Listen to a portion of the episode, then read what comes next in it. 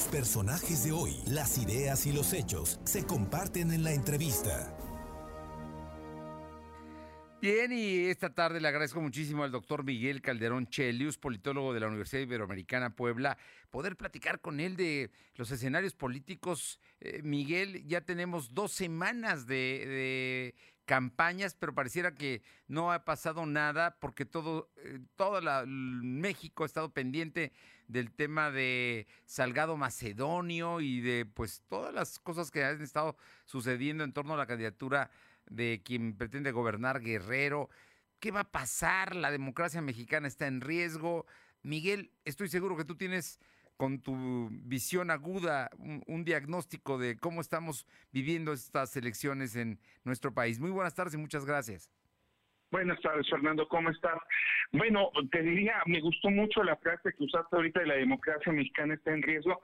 Yo creo que siempre ha estado en riesgo, todavía no hemos logrado tener una democracia consolidada y uno de los síntomas claros es que estemos hablando y que el tema central sea un tema de orden procedimental y no de orden sustantivo, no sobre los candidatos, sobre sus campañas, sobre sus propuestas, sino sobre procedimientos y eh, procesos político-administrativos que entran en juego. Eso habla de alguna manera de la debilidad institucional. Tenemos un andamiaje eh, electoral eh, complicadísimo, como pocos países en el mundo, sustentado en la desconfianza, y no obstante, seguimos teniendo problemas y problemas eh, graves. Y te recordaría que también está el caso de Morón en Michoacán, ah, que no ha ocasionado tanto ruido, pero que está ahí presente también. Oye, e, en todo este asunto finalmente será el tribunal el que defina, pero se llegó a excesos en la relación y en, en el trato y en las amenazas a la autoridad electoral. Mira, yo creo que es un asunto en el que todos los actores han estado mal y en muchos casos han partido razonamientos que pudieran tener cierta razón. Empiezo con el INE. El INE tiene razón cuando eh, sanciona a Salgado Macedonio y hace estos señalamientos.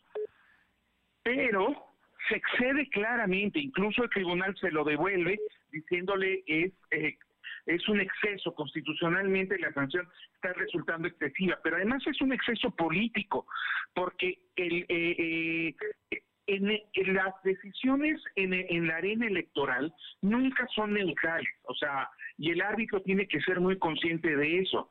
Entonces, si de repente el árbitro decide ser extremadamente rigorista, lo cual en principio estaría correcto, pero justo se le ocurre con el, eh, eh, con el partido y con los candidatos que claramente, y, y eso es notorio y es público, no le son eh, agradables a algunos miembros del de, el INE y sobre todo a, los grupos políticos que soportan a estos eh, miembros del INE. Entonces, se nota, o sea, la regla es válida, pero es excesiva y se nota que hay eh, un intento de, jugar a, la decisión política desde los, eh, el instrumental electoral. Y por otro lado, claramente Morena y el presidente también se han equivocado primero, con un candidato como Salgado Macedonio, que por muchas razones es impresentable e indefendible. Pero por otro lado, eh, han insistido en él y también han permitido que, que no solamente haya un lenguaje de confrontación institucional, sino un lenguaje que ya pasó a una confrontación de orden político y personal. Y me parece que eso no le conviene a nadie. Eh, pero ni el árbitro está cumpliendo con su papel de mantener una neutralidad.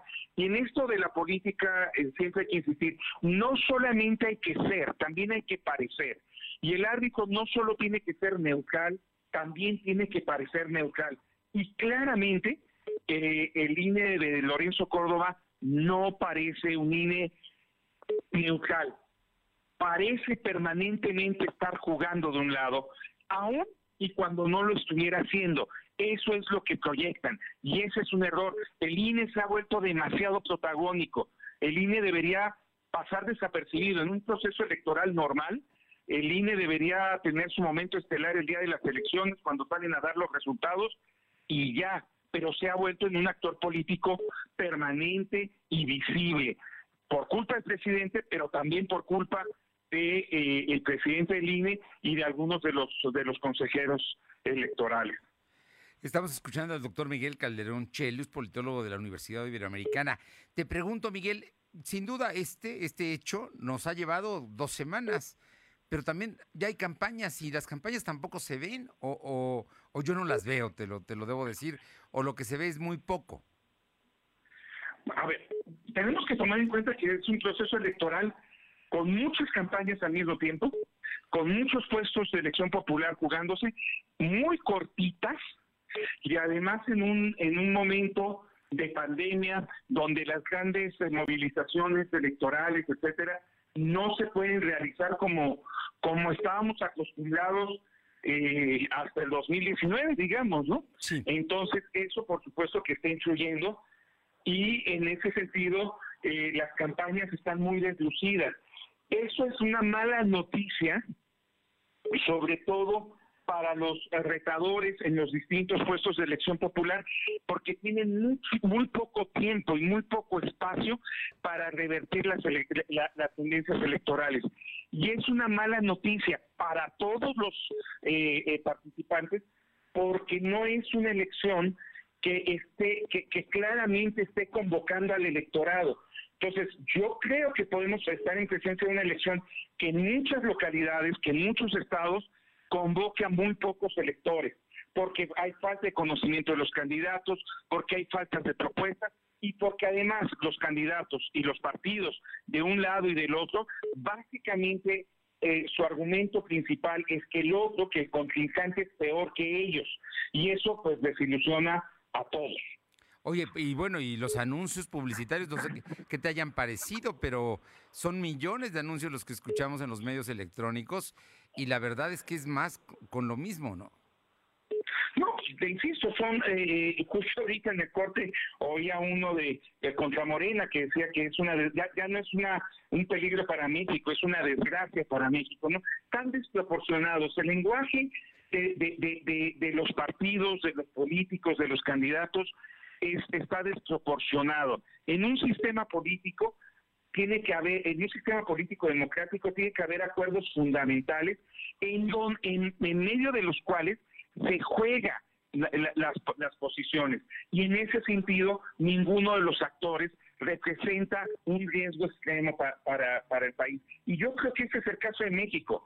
Eh, todos los actores tienen eh, puntos muy negativos eh, y todos tienen aspectos que pueden ser positivos, pero eh, tratar de caracterizarlos como una amenaza total y absoluta eh, me parece que no contribuye. E insisto, porque además el mensaje es el mismo de los dos lados. En lugar de estar centrados en las propuestas, en las iniciativas, etcétera, hay, hay este que desilusiona. En ese sentido, Morena puede tener una ventaja porque las iniciativas los, eh, las transformaciones recientes en el país, gusten o no gusten, han estado de su lado. Entonces, quien tiene propuestas en el terreno de juego eh, es justamente el partido ah, gobernante.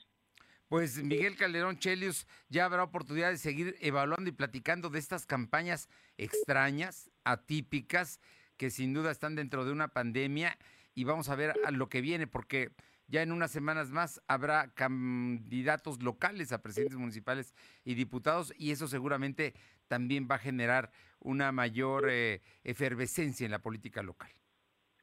Pues sí, pero eh, con muy poco tiempo. Y hay que decir, es mala señal cuando las disputas políticas se tienen que decidir en los tribunales. Las disputas políticas deberían de decidirse en las urnas. Y eso no es responsabilidad de un solo actor, son los distintos actores que están jugando en ese terreno, pero me parece que es un camino incorrecto. Pues a mí me parece muy correcto lo que nos acabas de decir y es una advertencia clara que es importante que se definan en las urnas las controversias y no en los tribunales. Así es. Miguel Calderón Chelius, doctor y politólogo de la Universidad Iberoamericana, qué gusto saludarte y te mando un fuerte abrazo. Un abrazo para ti. Gracias, muy buenas tardes.